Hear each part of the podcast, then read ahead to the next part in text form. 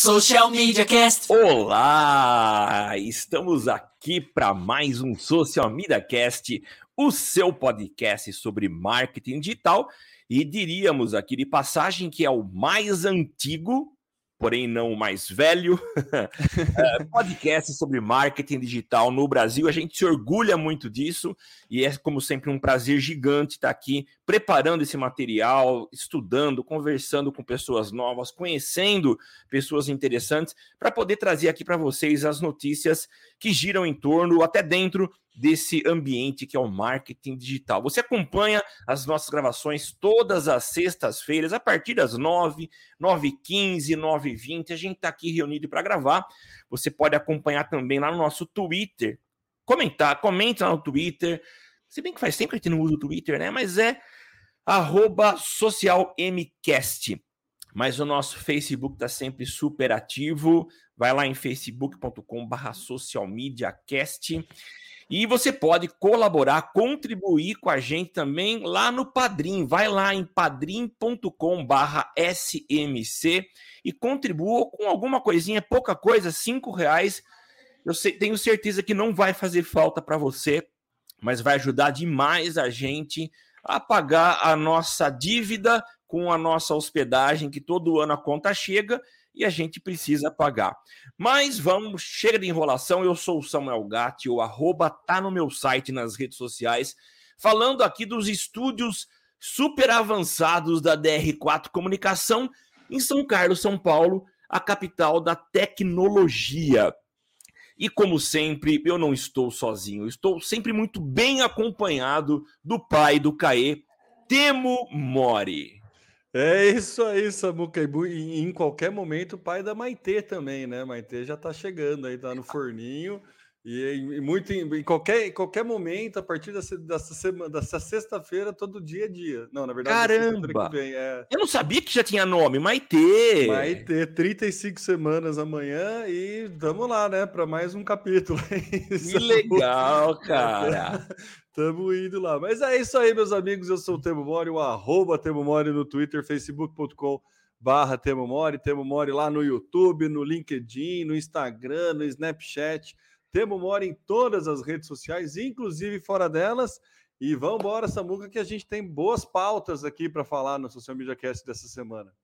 Pois é, Theo. E uma delas tem a ver com o Twitter e com o momento que a gente vive e como talvez o Twitter poderia aí seguir o exemplo do Tinder na questão de é, identificação e, e, das pessoas, né, dos usuários. É, essa é uma questão muito relevante e faz muito sentido a gente trazer aqui para discussão nossa. É, vale a pena citar a fonte aqui. É uma matéria que foi publicada no Olhar, no Olhar Digital, foi escrita pelo Lucas Soares, inclusive foi escrita ontem, 19 de agosto, né? E ele levanta uma questão muito importante, que é a questão de verificação dos perfis, né? É, o Facebook até tentou é, resolver um pouco, ele entrou nessa treta, né, de identificação. Aliás, você podia até falar, não sei se resolveu essa questão, porque na verdade as pessoas te conhecem como Temo Mori, mas esse não é o seu nome, né? Não, é, esse é meu nome social. Exatamente, teu nome social. É, no, no Face, teve uma época que eles estavam pedindo identificação a partir de, de, de documento, né, para provar que você era a pessoa.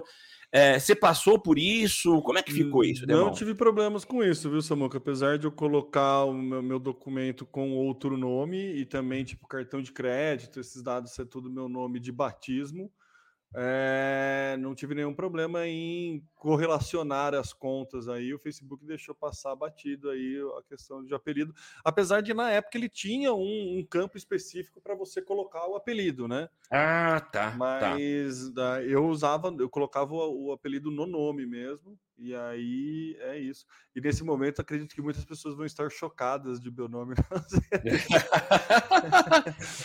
e talvez até um pouco aliviadas, né? Como é que pode um pai dar nome de alguém de Temo? É, pois é. é na verdade, né? esse, esse nome foi minha irmã que deu, mas tudo bem. é por isso que eu uso, é desde a infância. E sua mãe, deve, a sua, a sua irmã deve ser bem criancinha para te chamar de Temo, né? Ela é um ano e meio mais velha que eu sou, então. Ah, é então.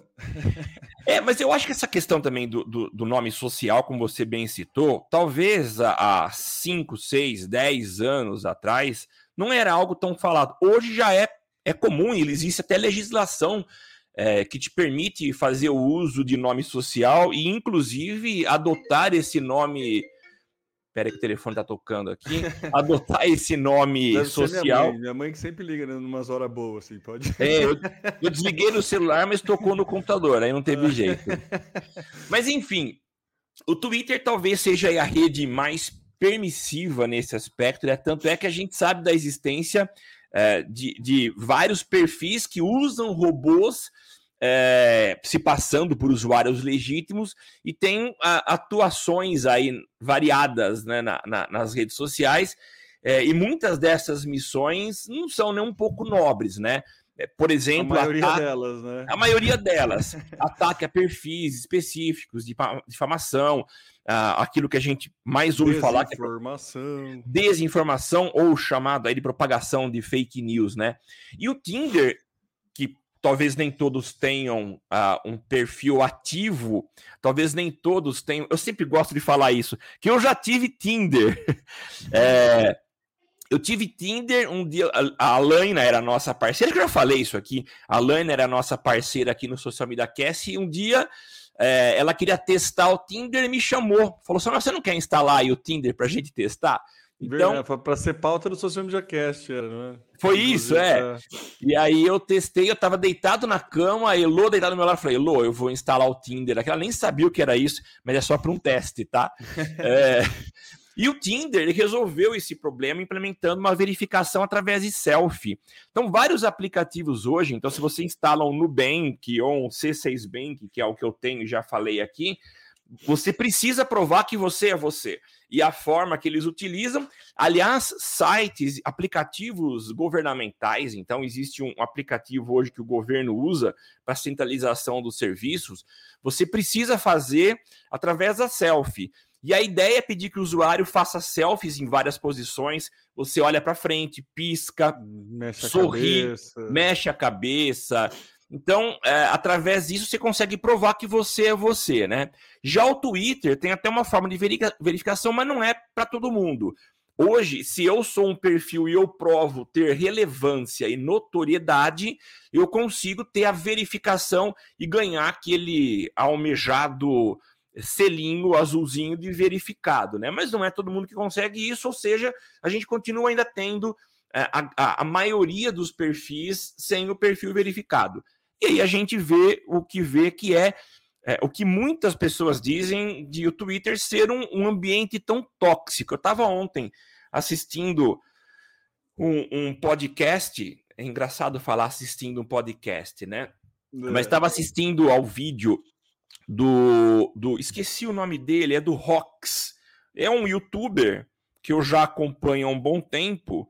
Uh, muito legal o bate-papo no Inteligência Limitada, e chegou o um momento em que eles falaram do Twitter, e esse é um discurso, é uma conversa muito comum, né? O quão tóxico é o ambiente. E talvez seja tóxico, porque é, é, muito robô trabalhando, é, e quando não é robô, são pessoas que estão lá com discursos de ódio, e é claro que a verificação não vai resolver isso, mas talvez para se punir ou até para se excluir esses perfis é, seria importante que eles fossem verificados. Então, a ideia dessa matéria proposta pelo, dessa discussão proposta pelo Olhar Digital é, é, muito interessante, né? Porque o Twitter poderia muito bem copiar o Tinder e fazer essa verificação. Eu acho que o Tinder ele tem um compromisso até muito mais sério, porque o que ele propõe é, é, é em algum momento, talvez esse seja o objetivo máximo, o encontro de duas pessoas. E para que isso aconteça e se evite problemas, a verificação se faz necessária, né? Então, acho que é uma proposta interessante. Eu quis trazer aqui para para os nossos ouvintes, é, é, claro que isso depende da ação do Twitter, né? E não é o Social Media Cast que vai provocar ou o próprio olhar digital provocar, mas é uma é provocar o Tinder a tomar uma o Twitter tomar uma atitude. Mas eu acho que é interessante a gente trazer essa discussão da necessidade que se faz em várias redes sociais ou nos ambientes virtuais que a gente tem frequentado de se checar que quem está falando, quem está escrevendo, de fato é uma pessoa física com CPF, RG. O que, que você acha, Temão? Eu acho que é uma pauta muito legal que você trouxe aqui, é, é bem interessante, porque é, é muito cotidiano do, da, da, nossa pauta aqui no Social Media Cast, quando ferramentas copiam ferramentas, né? É muito cotidiano, por exemplo, o Facebook. Eu até tirei da pauta, eu tinha colocado, mas tirei porque achei meio que não ia dar muita conversa.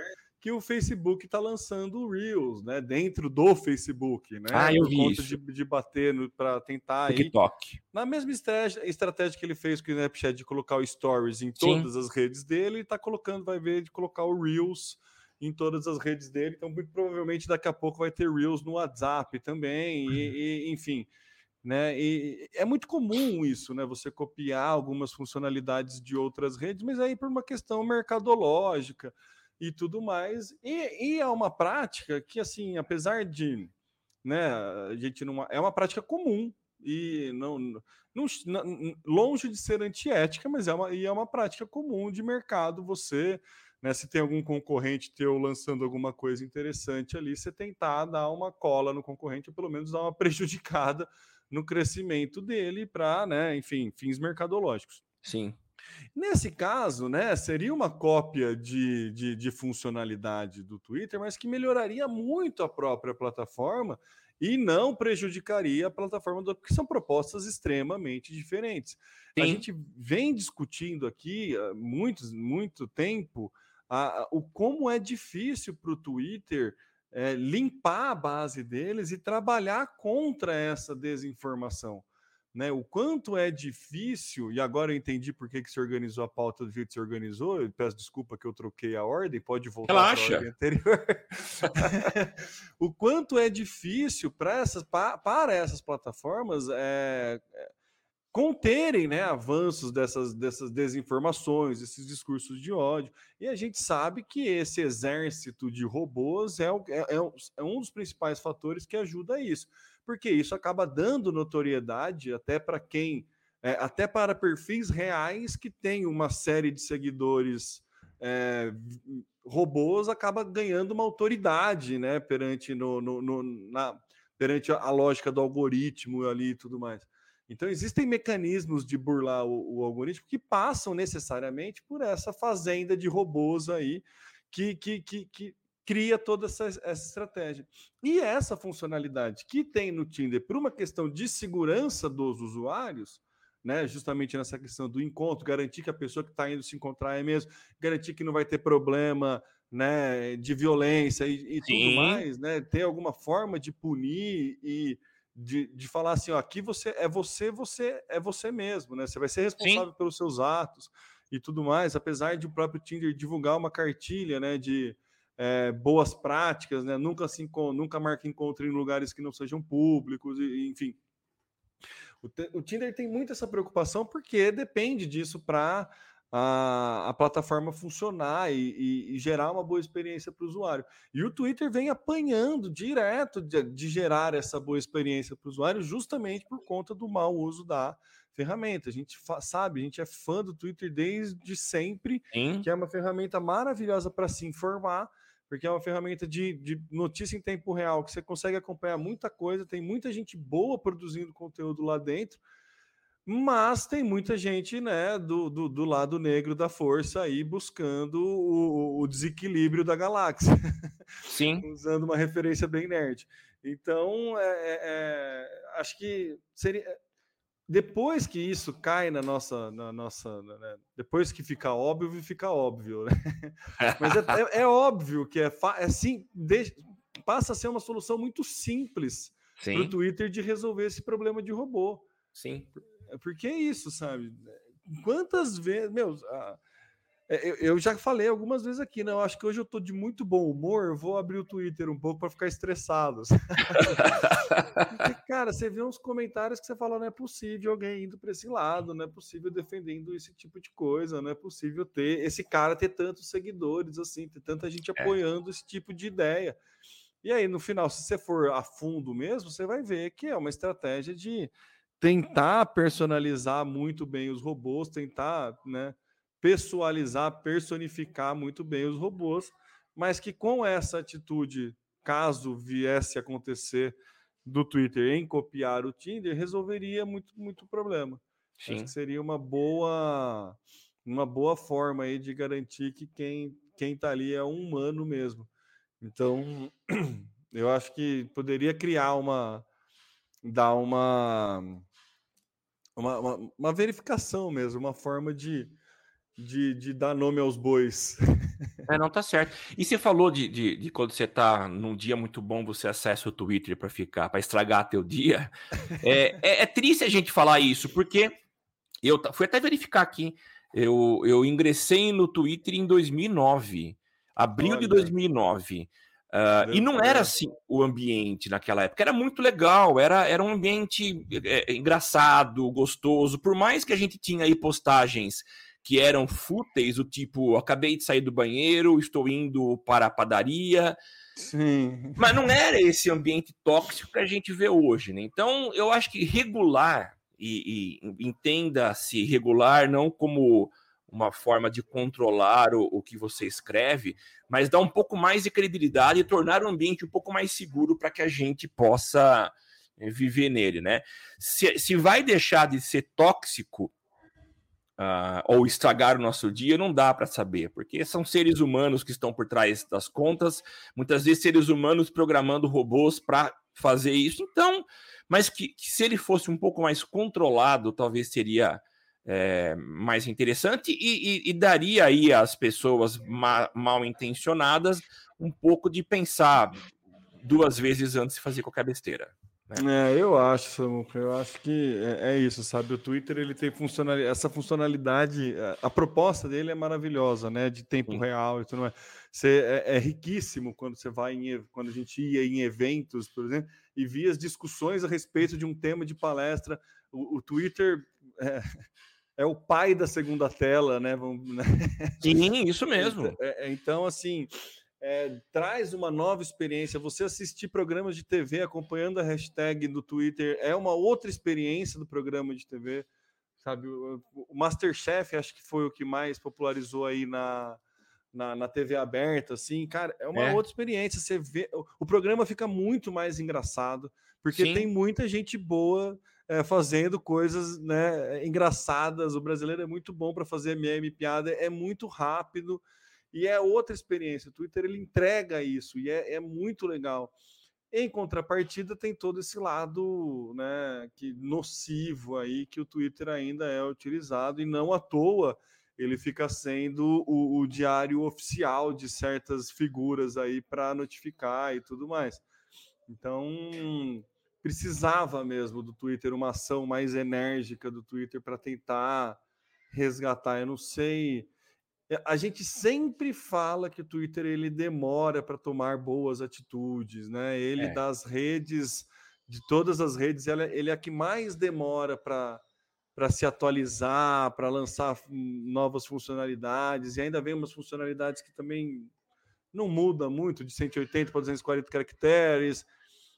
Então, o Twitter ele, ele é, ele é a, mais, a mais travada das redes aí, e ainda, né, perdura essa, essa, essa, essa característica da rede. Então, eu acho que ela realmente é, é, de novo, né? Fica óbvio depois que fica óbvio, mas assim, era teoricamente é simples resolver. Pelo é. menos coibir um pouco aí, diminuir um pouco a facilidade de se criar esse exército de robôs nessa né, O Temo, e você falou de quando a gente frequentava o, o, os, os eventos, né? É, faz tempo isso, né? Mas é, eu lembro que lá atrás a gente utilizava muito o Twitter para interagir com as palestras. Então, é, tanto de casa quanto sentado no, no, no ambiente, né? Uhum. Você interagir. Eu lembro que eu fui uma vez num evento lá na Vivo, em São Paulo, no auditório da Vivo, com o ex-diretor da Globo. Na verdade, ele não era diretor da Globo na época, ele era, ele era o criativo da Putz, qual agência que ele era? Ah, esqueci o nome dele, o que ele era. Um baiano, gente boa pra caramba. E ele. Cara, que interação. Aquela tarde, eu acho que eu tuitei aí uns 100. Uns 100 tweets numa tarde Não, exagerei, uns 20 tweets na tarde. Mas, uhum. cara, que interação! Você é, ficava com todo mundo com o Twitter aberto, interagindo, era muito legal. Principalmente porque o pessoal usava muito aqueles painéis em que a, o tweet aparecia, ele, era, o tweet ele aparecia painel, sim, e muitas sim. vezes você até esquecia a palestra e você ficava só lá o, o, tweetando. Cara, muito legal, tempo bom esse, viu? Era muito legal mesmo, sim. E vinham discussões riquíssimas e a, anexo de conteúdos, o cara falava a respeito sim. de citava um livro, não sei o que lá. Daí alguém tweetava, ó, tem um estudo muito legal sobre esse livro, não sei o que, não sei o que lá. Ah, tem, então, assim, dava muito corpo para a coisa ali, gerava, esquentava. Às vezes a discussão continuava depois. E, e, e, em eventos que tinham né, palestras simultâneas, assim, às vezes você saía para comer o lanche, você ficava continuando acompanhando, e tinha galera que ia soltando os melhores momentos da palestra, né? Citando frases do, do, palestrante. Então você ia pelo menos tando, né, tendo noção do que estava acontecendo ali. Verdade, Realmente era bom, bons tempos aí. Gostaria de, de, de novo, não abrir o Twitter só para estressar. Legal, Temão. Vamos partir para o próximo, então, já que a gente está falando de Twitter, newsletter dentro do Twitter. Você vê essa o Twitter recente, recentemente, não faz um tempinho já, ele comprou aquele, aquele a plataforma de envio de newsletter, né? O, o Review, não sei como é que se pronuncia, R-E-V-U-E. Review, sei é, lá. Eu não, também não sei pronunciar. Não sei a pronúncia, mas é getreview.com, que era, é uma ferramenta que, na verdade, você consegue montar a tua, a tua newsletter de forma bem é, rápida, selecionando seus últimos twitters. Aí você consegue criar um boletim. E agora, esta funcionalidade está também disponível para você assinar dentro do Twitter do criador de conteúdo.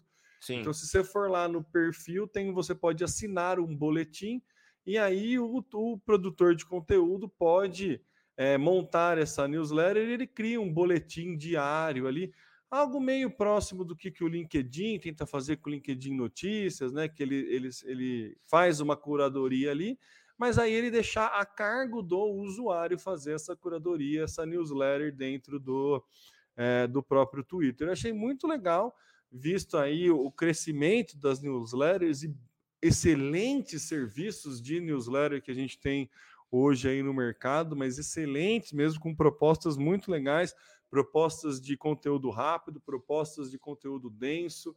Então, é, achei, gosto muito de newsletter, gostaria de acompanhar muito mais do que as que eu acompanho, mas tem conteúdos muito legais e o Twitter tá, ficou de olho nisso, enxergou bem esse movimento e aí está colocando também essa funcionalidade aí de um boletim diário que o próprio usuário pode criar. Então você consegue acompanhar. O, o, no LinkedIn também você pode assinar, né? Tem uma, uma a newsletter do LinkedIn Sim. também que você consegue assinar. E então é algo bem parecido aí da, na proposta, mas é, achei interessante o Twitter cair nesse movimento aí de aceitar a curadoria de conteúdo do próprio usuário, do, do a, autocuradoria de conteúdo, né? Achei muito Sim. legal aí e acho que é uma funcionalidade que vem de encontro com esse movimento aí de curadoria e de acerto de newsletter e dessa nova forma de nova, né? Desta tiro nova, desta forma de consumo de conteúdo, né? Então é, o, o, tema, o que eu acho legal, que acho que esse, a gente nem conversou, mas essa tua pauta, é, é ela vem ao encontro daquilo que a gente conversou na, na no tópico anterior, né? É, o movimento do Twitter oferecendo, nesse caso, oferecendo uh, uma, uma funcionalidade e provavelmente a gente vai fazer curadoria, a própria curadoria, mas de fontes confiáveis. Então é muito provável que já exista, não sei se vai ser assim, uma pré-seleção do que é permitido ser colocado na plataforma, né? Uh, oremos, é, né? é, oremos. Não é qualquer meio de comunicação aí que diz que a vacina não funciona, que vai entrar e eu vou poder continuar recebendo conteúdo é. desse, desse naipe, né? Mas eu acho a terra muito... é plana, esse tipo é, a terra assim, plana, é. é. é. Papai Noel existe, é, é tudo isso é, junto, né? Essas coisas assim que a gente sabe, né? Isso, mas é, é, interessantíssimo isso. Eu acho que é muito bom e tem tudo a ver com a proposta do Twitter, né? De você receber lá em, um resumo da informação, são 280 caracteres, mas que te possibilita explorar um mundo de informações muito maior. Tem tudo a ver. É, eu achei legal, eu tinha visto esse, essa, essa, essa novidade e achei muito interessante. É bem legal, bem legal e, e vai de, de encontro com a, com a, proposta do Twitter, né? De Sim. entregar a informação de forma rápida, mas se você quiser é, buscar, o próprio Twitter ele fazia essa curadoria, né? Então se você vai lá no descobrir na, no, no Twitter, você conseguia pegar é, comentários a respeito, você queria ler a respeito de uma notícia, ele pegava várias fontes, ele tem uma curadoria humana para fazer isso. Inclusive, contavam-se histórias muito legais nessa. Contam-se histórias muito legais nessa curadoria humana do Twitter, e aí acho que. Visto o sucesso que essa curadoria humana tem dentro da plataforma, ele acabou liberando para o usuário, né? E aí a gente vai acabar tendo ainda mais curadores e ainda mais boas histórias, né? Sim. Então, acho que é um movimento interessante aí do Twitter de prezar pelo bom conteúdo, né? Então, achei, tá achei, legal o movimento. Tá certo. Eu acho que o Caê também gostou do movimento. O Caê adorou, é, ele é. tá aqui. Deu para ouvir aí. Vamos sair então da credibilidade e ir para é, essa piada não funcionou. Vamos falar de Facebook. Vamos falar de fe... O, o Temo, quer dizer, então tá difícil a remoção de vídeos ao vivo? Ah, Samuca, é uma dor muito, muito é, latente aí da plataforma de como identificar a periculosidade do vídeo enquanto ele está acontecendo ao vivo, né? Facebook é, recentemente aí teve de mais uma vez é, um, um, suspeito de bomba nos Estados Unidos de fazer parou uma caminhonete, estava fazendo uma transmissão ao vivo no Facebook de que ia é, fazer um atentado na biblioteca do Congresso em Washington, e tudo isso foi transmitido, transmitido ao vivo no Facebook, até que o Facebook, por de, depois de, de, muita denúncia e tudo mais, ele conseguiu é, remover o vídeo ao vivo, mas a gente sabe que na internet né, a coisa perdura e é muito fácil esse vídeo ser espalhado Sim. e tudo mais. A gente teve o caso do ataque né, na, na, na mesquita lá que o cara entrou atirando, filmando, Isso. fazendo a, a, filmagem ao vivo no Facebook também, cenas horrorosas assim, que foram transmitidas ao vivo no, no, no Facebook. Já teve caso de suicídio que foi suicídio. transmitido ao vivo no Facebook também. Então, essa é uma da, da, das dificuldades aí do Facebook em conseguir barrar esse conteúdo ao vivo e, de novo, apesar de, a, a, a manchete falar que ele consegue né, remover, ainda teve um, um tempo ali para conseguir fazer esse, esse acompanhamento e tirar é, a, o, o, vídeo do ar. Mas aí eu queria trazer essa discussão, Samuca, de, da, da periculosidade, né? Da, da, quem a gente deve responsabilizar por, nesses casos de, de vídeos de terror ao vivo que são divulgados na plataforma? Né? Como que a gente. É, é, a culpa é da mídia? Porque se é um, um programa de TV que está filmando o acidente, aí é a culpa do programa de TV, porque ele tem a opção, né? Quando é o próprio usuário que está fazendo uso de uma mídia, a, a, a, culpa é da mídia, né? A gente já teve casos do diretor do YouTube no Brasil ser preso por conta Sim. de um vídeo, né? Então, em, em tese, a culpa é da mídia. Mas como que ela pode se defender disso? Eu achei até uma, uma discussão tanto quanto filosófica aí. De, eu não consegui ter uma resposta, não consegui ter uma conclusão, mas visto que isso acontece, infelizmente, com uma certa frequência, é, não, sei como que o Facebook poderia se precaver desse tipo de coisa, sabe? Porque nesse caso, nenhuma verificação, nada resolveria. Né? Então é, eu queria trazer essa discussão para a gente debater um pouco sobre isso. Assim, né? A culpa é da mídia, como que a mídia pode se de defender disso? Não é até que ponto ela pode ser responsabilizada? O que, que você acha, Samuca? Então, Temo, é, quem sou eu para dar uma resposta para isso? Mas você trouxe isso para discussão.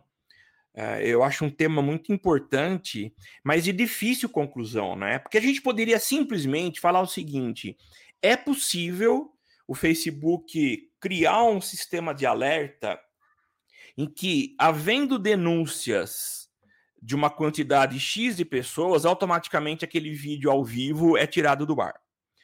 Sim, seria uma solução fácil, mas a gente sabe que há pessoas mal, mal intencionadas e que, por exemplo, uh, eu posso articular com um grupo de seguidores, e independentemente se é de esquerda, de direita, de centro, de lateral. Nenhum político ia conseguir fazer live. Não, fosse, não, é, não assim. ia conseguir. Então, eu acho Nenhum que. Nenhum jogo de futebol ia ser transmitido. Não, nada. não, não, é. nada. Acabou, acabou. É. Então, não é simples uma solução. Solução tecnológica a gente tem. O que não existe ainda é uma solução para controlar o comportamento humano, é, que muitas vezes quer fugir do, do, do, do, natural, que é deixar todo mundo fazer, participar, e estragaria a, a, a, as lives, né? É, eu não sei, eu acho que eh, o, o primeiro responsável é o quem está realizando aquela ação, né? Uh, mas também há a parcela de responsabilidade dos meios que provém aquele acesso. Eu acho uma discussão tão complicada também, eu não sei a quem atribuir, qual a porcentagem de, de responsabilidade de cada uma das partes, mesmo porque a gente tem ouvido muito, é, muito ganho de causa quando alguém entra na justiça para que o Google, o YouTube, né, retire um conteúdo que está disponível lá. O conteúdo não foi colocado por ele, mas ele é quem está armazenando o conteúdo. Então a justiça tem é, ordenado, a, obrigado a retirada do conteúdo, e essa retirada não é feita para o autor, mas é feita assim para o Google que está provendo e armazenando aquele conteúdo. Então, acho que é uma discussão muito é, é, difícil de ser feita, né? Ela tem vários, várias nuances que precisam ser consideradas, né? Inclusive a questão do direito, em alguns países isso é, é levado muito a sério, o direito de, de, de livre manifestação. Mas nesse caso também, o caso de suicídio, o caso que você citou da Nova Zelândia, em que o cara entrou com uma câmera filmando a morte, ele estava lá para matar pessoas. Então eu acho muito complicado, eu sinceramente não tenho uma conclusão a respeito disso, uma ideia é, formada. É, é, muito difícil mesmo, né, Samuca? Porque não dá para prever esse tipo de coisa, não dá para, né, é, não dá para botar um robô que, que você criar uma regra ali, algum tipo de tecnologia que falar ah, se aparecer tal e tal cena, faça isso, isso e isso, sabe? Não é um if then else, né? Não, não. Entendeu? Então, acho que realmente fica uma questão bem, bem filosófica aí de é, como enrijecer leis para isso, né? Ah, se o cara fizer o crime, é, a pena é uma, se ele fizer o crime e transmitir, a pena vai ser outra. É. Sabe? É, mas também aí não vai coibir, mas, entendeu? Então pelo menos é quem compartilhar também vai ser punido, né? Como que pode ser feito isso, né? Então é, é fica difícil, fica bem filosófica a questão. É. Mas é um ponto aí, um, um problema moderno, né? E assim, existem questões até muito mais. Você vê como o problema é complexo e a solução não está na criação de uma inteligência artificial que vai resolver. O Facebook tem sistemas super avançados para análise de anúncio, eh, mas que falham.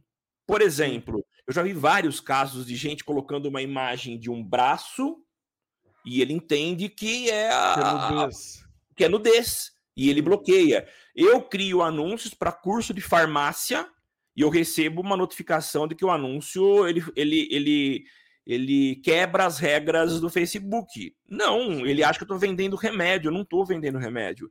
Então, olha só como a gente já tem problema em questões muito simples você precisa pedir uma análise. Uh, agora, você imagina em problemas tão complexos que envolvam situações ao vivo em que a tomada de decisão precisa ser é, o mais rápido, tomada o mais rápido possível, né? Então não é simples. É, é longe disso, né? É. Mas enfim, fica a dúvida aí. Se você tiver alguma sugestão, por favor, nos encaminhe. Entre em contato com a gente aí, a gente pode estender essa conversa. Sim.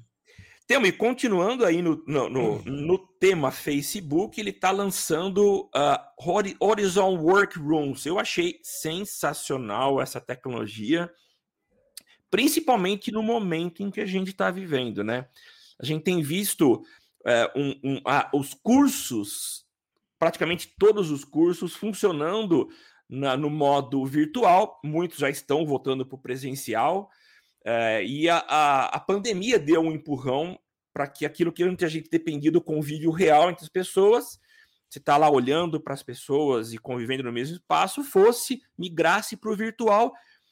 A gente sabe que isso não funcionou de forma plena, né? É, mas, enfim, a gente conseguiu sobreviver funcionando no modo virtual. E essa adaptação, é claro, não é uma realidade para todo tipo de empresa. Uh, se pega empresas que têm praticamente funcionamento baseado em linha de produção, não dá para você falar para o funcionário, vá produzir em casa, sem condições, né? Mas eu acho que muita gente percebeu que uh, o olho no olho as expressões e, e, estar no mesmo ambiente, essa interação, essa integração, ela faz muita falta, né? Eu tenho percebido, eu oriento alunos de terceiro e quarto anos de, de, de dos cursos de publicidade e, poxa, faz muita falta eu estar orientando presencialmente, uh, ainda mais que a minha disciplina é marketing digital e também criatividade. E criatividade acho que faz, faz muita diferença você ver, você ver as expressões, sentir o aluno se expressando quando ele quer passar uma ideia, para eu poder discutir com ele, analisar os prós e contras, né? Então faz muito, muita falta isso. E o Facebook está colocando os pés é, já há muito tempo. Ele, ele entrou nesse, nessa questão aí de realidade é, virtual, realidade aumentada. Ele está colocando os pés numa nova realidade que tem sido chamada por eles de metaverso e que é uma realidade mista que envolve realidade virtual, realidade aumentada, né?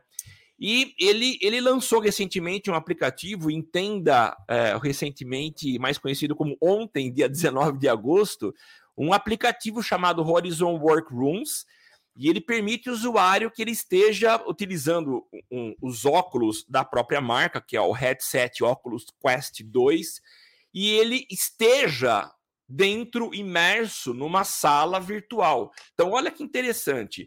Eu marco uma reunião com um grupo de pessoas uh, e todos eles devem estar usando esse aplicativo e os óculos, e todos eles estarão com um, um avatar imersos nessa reunião.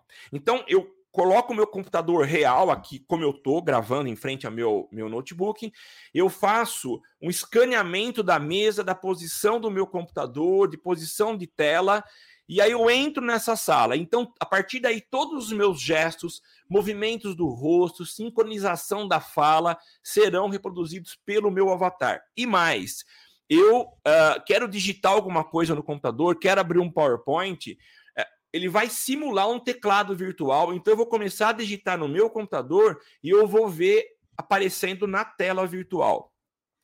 Uh, outra característica que faz a gente ter aí, a gente não, porque ainda aqui no Brasil custa muito caro esses óculos, R$ 3.500. Vai demorar muito para eu estar imerso nessas salas, né?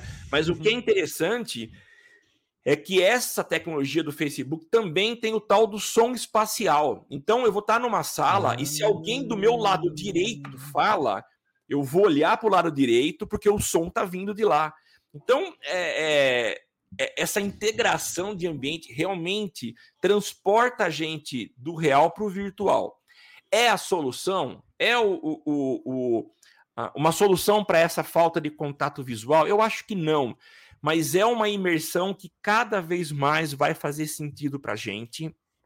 Se a gente, eu tenho assistido, eu gosto demais de jornal, e uma matéria que ela tem sido muito comum é a de grandes pisos lá na Berrine, em São Paulo, na Paulista, que eram todos ocupados por pessoas, estão vazios, porque as empresas dispensaram aquele espaço para que os funcionários tivessem uma qualidade de vida muito maior trabalhando em casa e muitas empresas tiveram o cuidado de propiciar aos, aos, aos funcionários esse ambiente, porque muitos moram numa casa simples, têm um único computador, então deram toda a infraestrutura para essas pessoas, então elas não precisam mais encarar duas, três horas de transporte para ir e mais três horas para voltar. Então, se preocupando, é claro, com economia, mas com qualidade de vida para os seus funcionários, considerando que muitas empresas tiveram um aumento na, na, na produtividade por conta disso. Então, essa solução do Facebook vem ao encontro de uma necessidade cada vez mais latente, mais presente no, no, no nosso relacionamento, no, nas relações de trabalho. Maluco isso, né, Samuca? Maluco isso. É, é... Eu tava vendo aqui o, o, o videozinho da, da, da, proposta desse metaverso, adorei o, o, o termo, né? É o metaverso do Zuckerberg mesmo, sim. É, de tecnologicamente falando, vamos lá, tecnologicamente falando, lembra muito é, é, o Kindle, né? Que pega todos os seus movimentos. O Kindle não, o Kinect, desculpa. Kinect, é. Que pega os seus movimentos, né? Que é uma tecnologia relativamente antiga, assim, né? Não é nada muito, muito novidade, assim. O, o que eu fico curioso para entender é a empregabilidade né, de, de, desta funcionalidade no ambiente de trabalho que não seja dentro do próprio Facebook entendeu? O quanto isso vai se tornar real e o quanto mercadologicamente isso será vantajoso para as organizações. É lógico que a gente não pode é, cometer, ser leviano aqui de falar que esse é o futuro e que todo mundo vai para esse lado, mas e, e, falar que isso ou que isso é uma péssima ideia porque nem, nunca nenhuma empresa vai aderir, mas isso é um primeiro passo para uma nova um novo formato de trabalho, é um primeiro passo para um, um, uma nova possibilidade de trabalho ou um, um próximo passo para o home office. Né? Então, é, é, é, é né, sob essa ótica que a gente tem que olhar a coisa. Então, é sim um acontecimento, é sim uma pauta relevante, né? E, e, e é sim algo que é no mínimo curioso para ver como que as pessoas vão é, se sentir nisso, né? Porque acho que o fato de ser um avatar alivia um pouco, né? A gente já trouxe aqui no, no, no cast até as dificuldades que se tem de você ficar com uma câmera em você o tempo inteiro, né? O, o nível, como mudou a relação de estresse com o trabalho por conta do home office, tem várias, várias é, estudos, né? Vários problemas né, né relacionados a isso.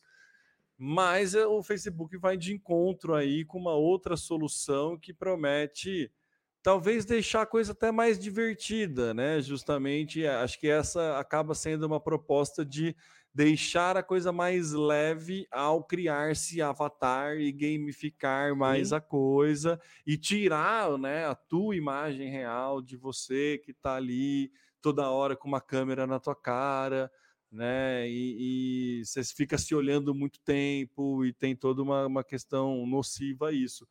Então, achei interessante, achei um caminho que, que, que, que curioso, né? Curioso o Facebook é, investir para esse lado. Eu acho que tem, tem alguns ganhos nessa questão de, de facilidade para lidar com o time, né? Facilidade para se, né, é, se se comunicar mesmo, poder digitar, poder fazer uso de questões tecnológicas ali para didática de time, para didática de, de reunião mas também não sei, acredito não ser tão fácil de, de aplicar isso no dia a dia aí da, do brasileiro médio longe, né? Então, do, não sei do americano médio como é que é essa empregabilidade, aplicabilidade dessa, dessa nova funcionalidade.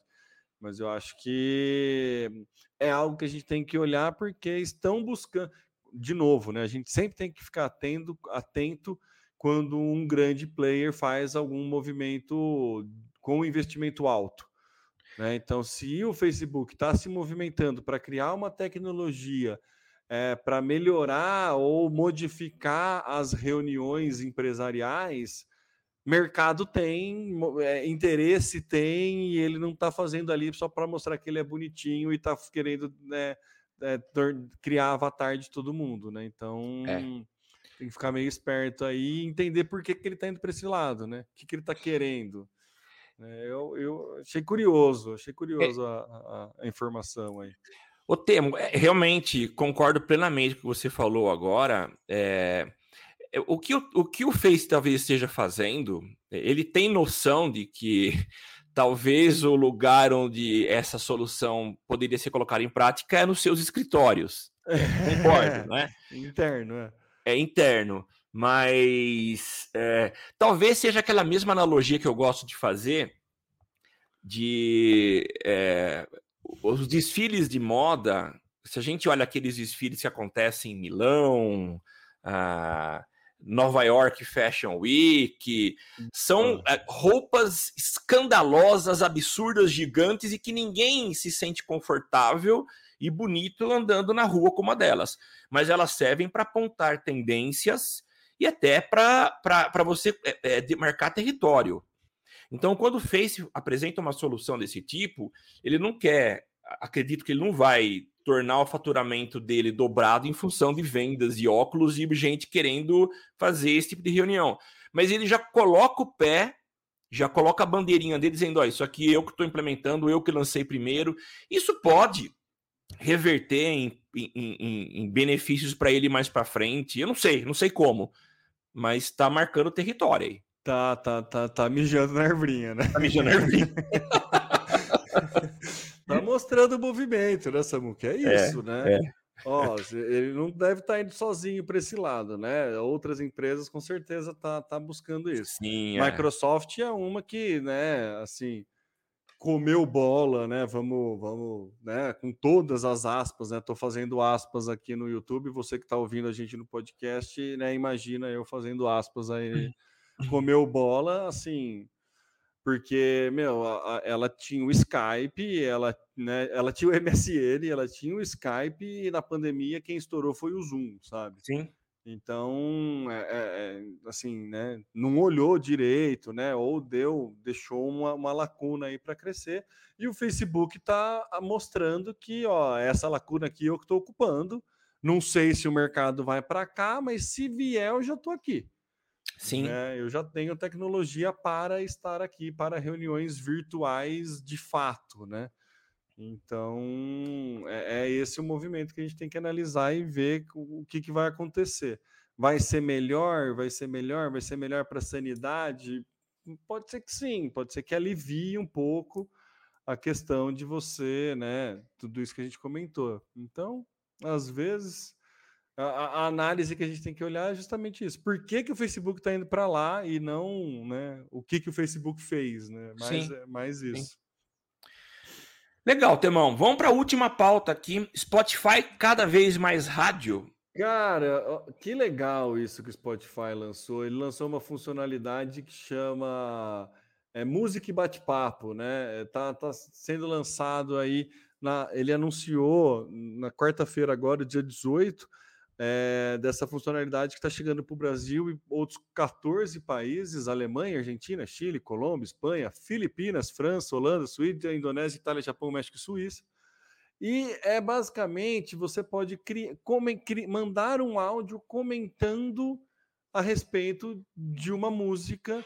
Então você faz playlists no Spotify. Você pode, todo mundo pode criar a sua própria playlist e junto dessa própria playlist você pode criar um áudio é, como dentro do Anchor, né? Anchor, não sei como é que pronuncia Sim. também, imagino que seja Anchor, mas enfim, é, dentro do Anchor você pode criar né, pequenos spots de áudio falado para anunciar a sua playlist, falar alguma curiosidade a respeito Legal. da música que acabou de tocar, e você vai montando a sua playlist junto com conteúdos a respeito, conteúdos em áudio a respeito ou não da sua playlist.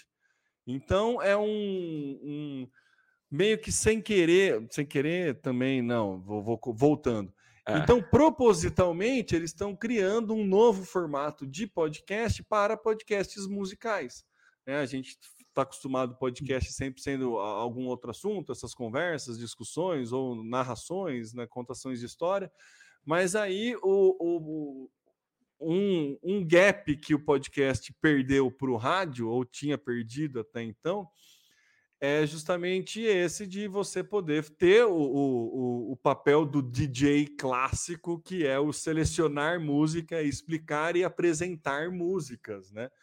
E isso que é muito vivo na rádio, que é muito legal. Então, o Spotify aí, eu achei que foi uma bola dentraço de criar essa funcionalidade e eu achei muito legal porque, meu, a gente sabe que tem pessoas. Imagina que legal o próprio artista poder criar uma playlist explicando do porquê das músicas dele ou participando, chamando outros músicos para explicar e fazer alguns comentários a respeito do disco, da faixa ou então qualquer outro, né?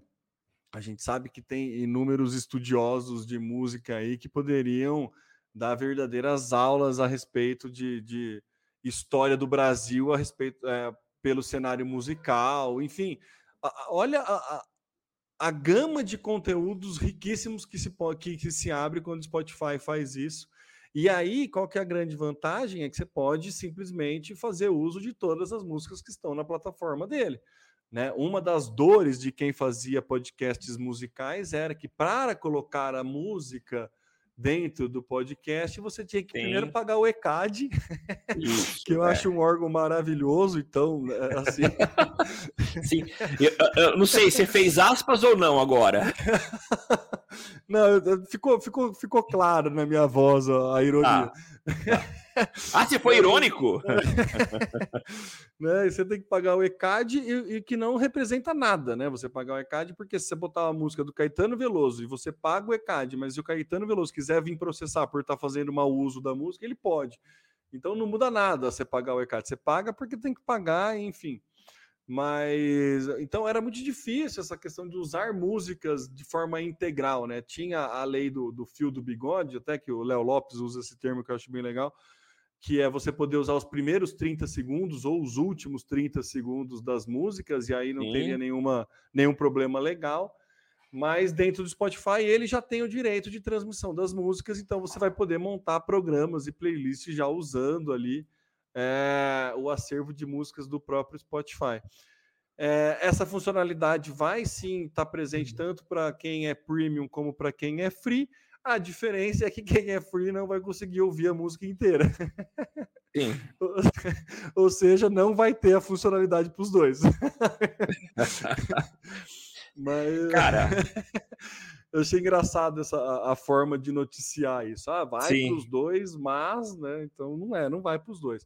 Mas é, é, eu achei muito legal, assim, muito legal essa proposta que o Spotify está colocando aí de, de, criar, de tornar esse conteúdo, que é um conteúdo muito rico da, da do, dos tempos áudio de rádio, né? Você explicar, falar um pouco da música e apresentar a próxima música, né? Eu acho muito legal essa dinâmica de rádio e o podcast, e o podcast por conta do Spotify tá, tá tendo mais essa possibilidade.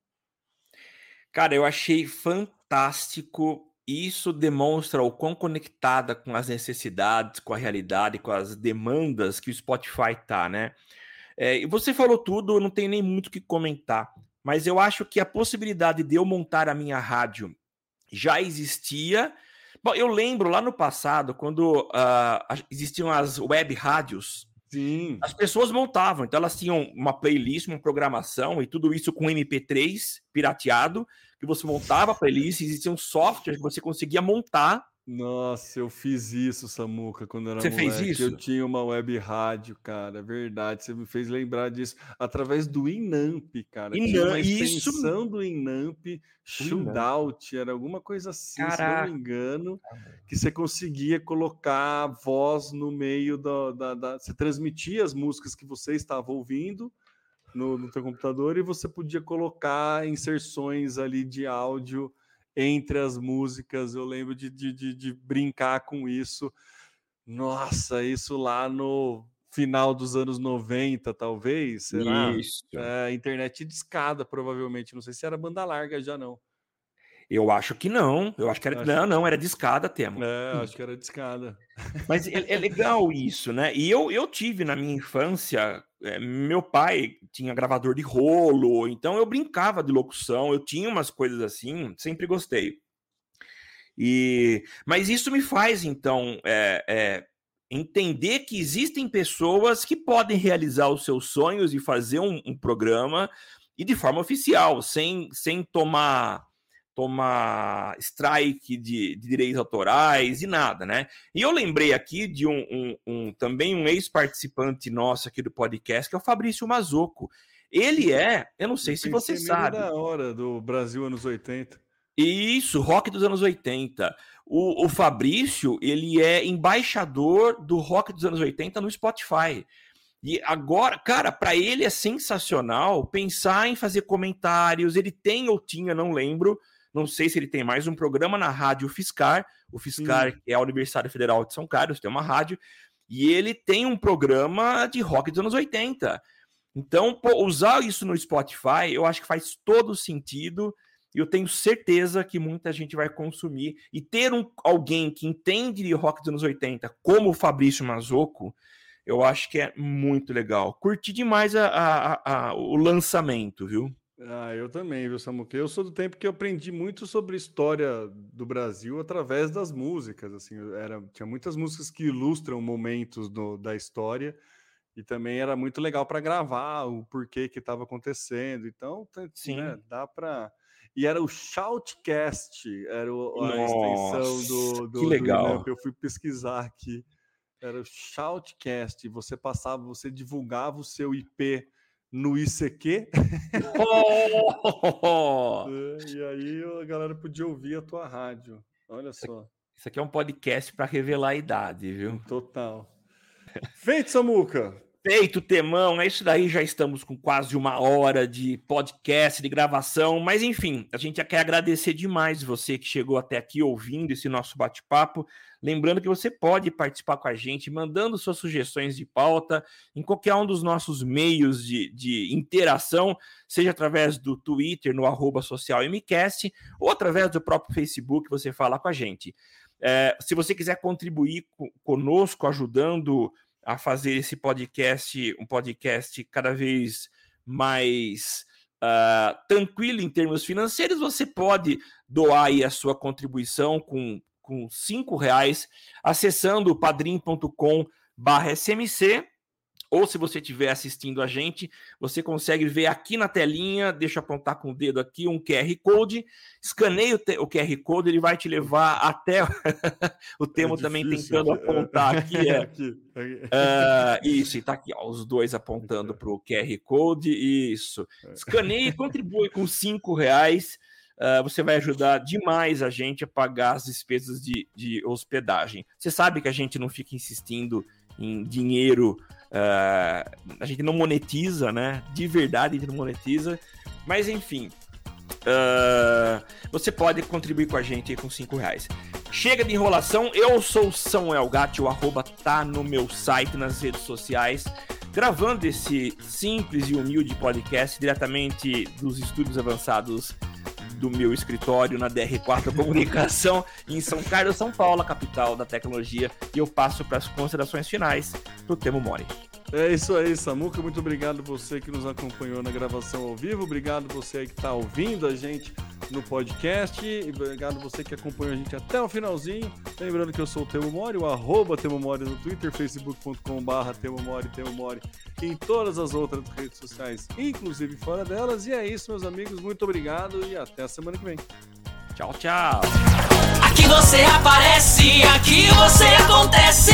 Social Media Cast.